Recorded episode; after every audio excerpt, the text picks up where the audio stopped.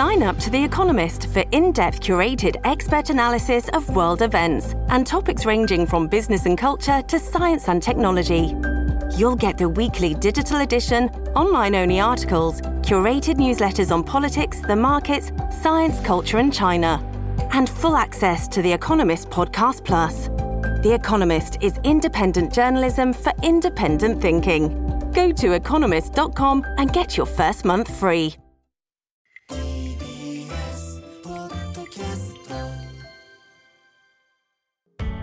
発信型ニュースプロジェクト。TBS ラディオ905-954おぎゅうえちきセッション沖縄の玉城知事。期限内の辺野古承認は困難。沖縄県普天間基地の名護市辺野古への移設工事をめぐり国土交通大臣が県に対して工事を承認するよう指示した文書の回答期限となった今日玉城デニー知事は期限までの承認は困難と回答したと明らかにしました。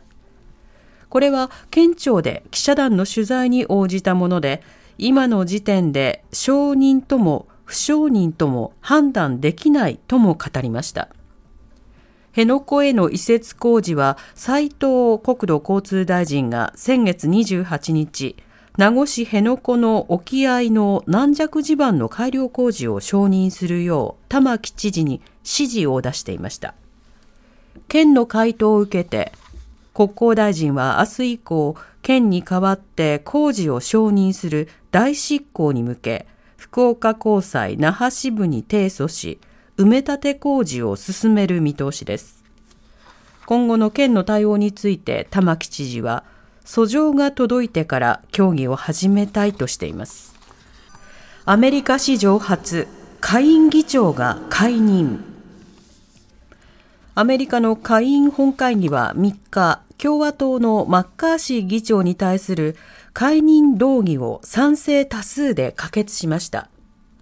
アメリカの下院議長は大統領権限の継承順位が副大統領に次ぐ2位の要職で史上初めて解任されました。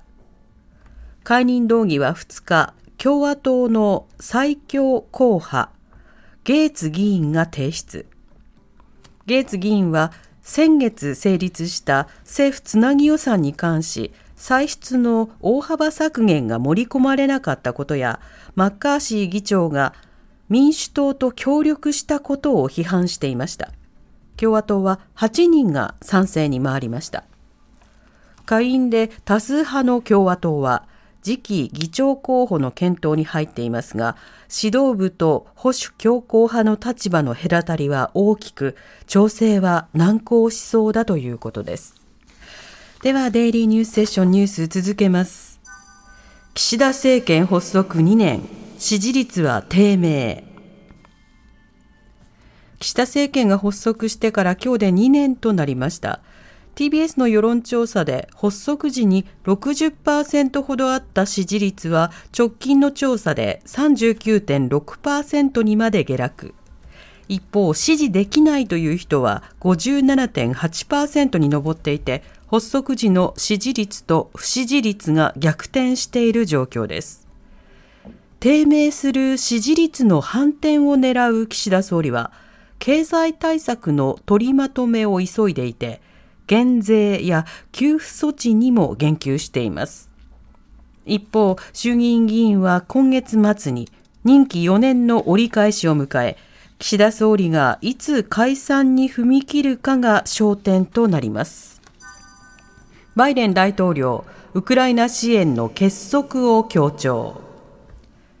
アメリカのバイデン大統領は3日、日本を含む G7 先進7カ国やポーランド、ルーマニアの首脳らと電話会談を開き、ウクライナへの支援を必要な限り続けると改めて強調しました。先月末にアメリカ議会で成立したつなぎ予算に共和党の一部の議員が反対で、ウクライナ支援が盛り込まれなかったことから、各国の不安を払拭する狙いがあったものとみられます。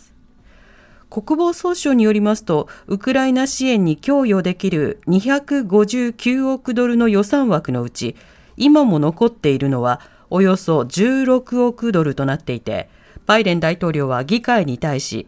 速やかにウクライナ支援の予算を確保するよう求めています。一方、会議に出席した岸田総理は、引き続きウクライナ支援に尽力する考えを強調した上で、